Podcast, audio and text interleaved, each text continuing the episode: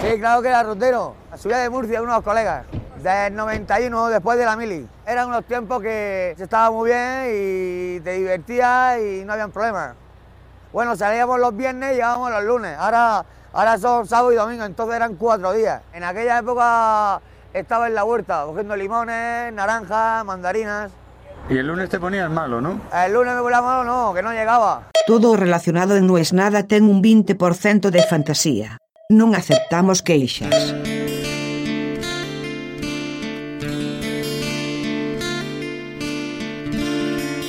Eso ya no se va a poder hacer más.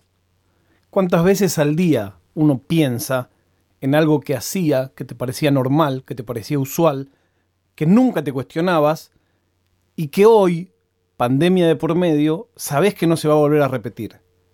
Sin ir más lejos, en Argentina es muy usual que comprabas algo en un sitio de internet y al chabón que venía a traértelo lo saludabas con un beso, alguien que no viste nunca en tu vida. A los que somos tímidos, siempre toda esa cosa de entrar a un cumpleaños que hay 20 y darle un beso a cada uno de los 20, ¡oh! era un momento que yo lo pasaba casi siempre mal. Hoy creo que ya eso no se va a repetir. De hecho, al principio de la pandemia, cuando empecé a saludar solo con la mano, me costaba. Claro que en España es al revés. La primera vez que quise saludar con un beso al padre de la amiga de mi hija, me miró con una cara como si hubiera sacado una K-47. Son cosas que uno va aprendiendo. Y bueno, también es muy gracioso que en Suiza, por ejemplo, se dan tres besos, en España dos. Y yo siempre, cuando a la poca gente que después aprendí que se saludaba con un beso, como que nunca sabía bien cuántos, cómo, de qué lado es primero. Es, muy fácil equivocarse con eso. Pero bueno, hay cosas que son obvias, que ya no se va a poder volver a repetir, y hay otras que no tanto. Entre las que no tanto, me acuerdo de una cosa que solo van a entender quienes lo hayan visto o vivido. Tengo la esperanza por la calaña de gente que me escribe, que escucha esto, que alguien va a saber de lo que estoy hablando. El boliche se llamaba Coyote. Era una discoteca en Buenos Aires.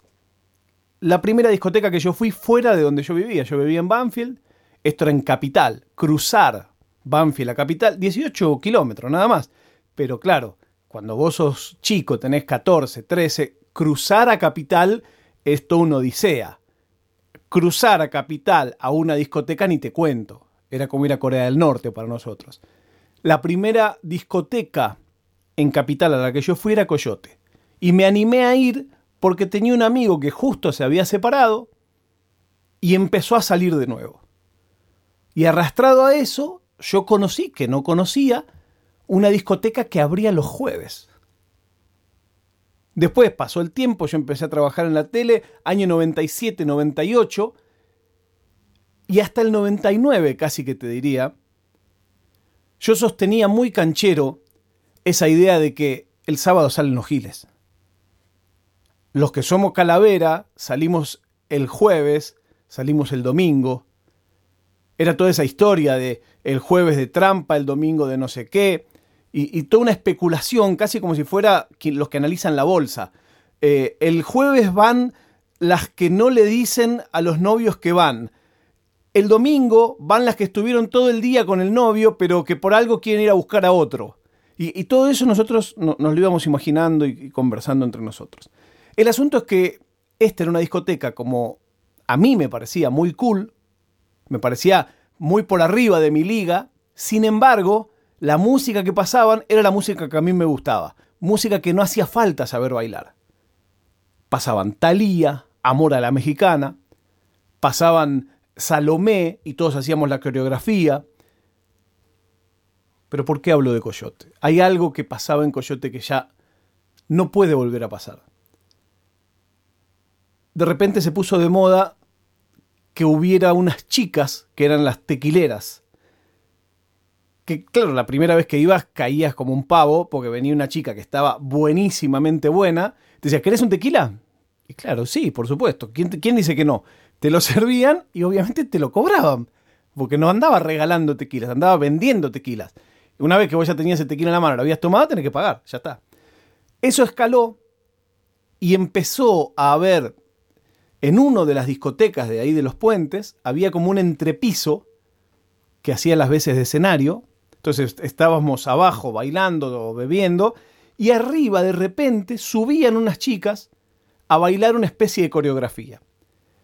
Eso fue tomando temperatura, se convirtió en un momento de striptease.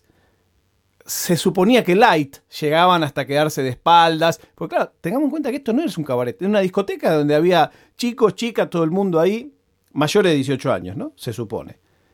Bueno, pero había alguien que hoy creo que no podría hacer eso. Por muchos motivos.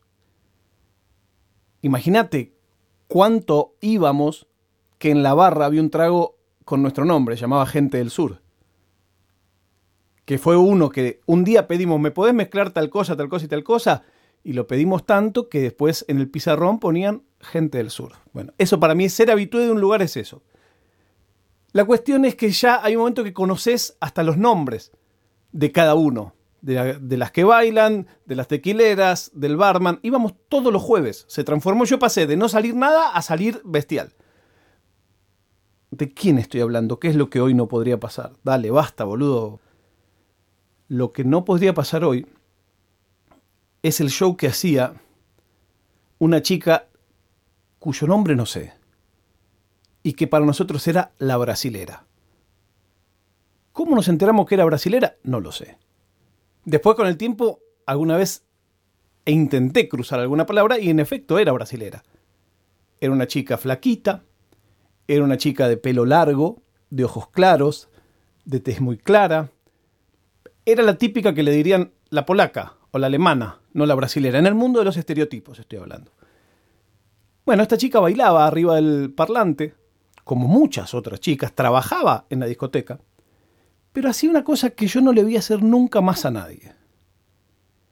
Hacía que todos los muchachos que estaban abajo, enloquecidos, enajenados, gritando, levantaran las manos y puntualmente levantaran el pulgar. Y ella se acercaba a esos pulgares y los chupaba, así como les estoy diciendo. Insisto, esto era una discoteca de la más popular de Buenos Aires. No estoy hablando de un tugurio, no estoy hablando de un cabaret, no estoy hablando de un sauna. No pasaba más que eso. Y yo nunca me animé a poner mi pulgar. Me parecía como que, no sé, mi relación con ella era otra. Era mirar cómo ella chupaba el pulgar a todos los demás. Y no me preguntes por qué, porque esto te estoy hablando que fue año 96, eh, entre el 96 y el 99, más o menos. O sea que han pasado más de 20 años. Si alguno de ustedes vivió esa experiencia que yo cuento, les ruego que vía cualquier red social o a yo que es mi email, me lo cuenten, me lo digan. Quiero salir de la idea de que nadie vio esto y ni hablar si alguien tiene una foto. Pero con todo esto de la pandemia, a la gente se le vinieron mil memorias de cosas que no se puede hacer cuando toman dos del mismo vaso. No me pregunten por qué. A mí me vino a la mente la brasileña que chupaba los dedos. La prueba de vida del día de hoy, perdón que siga futbolero, pero estoy muy con el tema, es que Boca entre llantos pediría la postergación del partido de la final si es que pasa de ronda en la Libertadores. No lo entiendo. Y lo otro es que muchos de ustedes me dijeron que no pueden ver las fotos que subo en las notas del episodio. Con lo cual cada vez tengo menos excusa para hacer el sitio web de No es nada y para subir No es nada a YouTube. Cuando haga todo eso, ¿qué les diré? No es nada.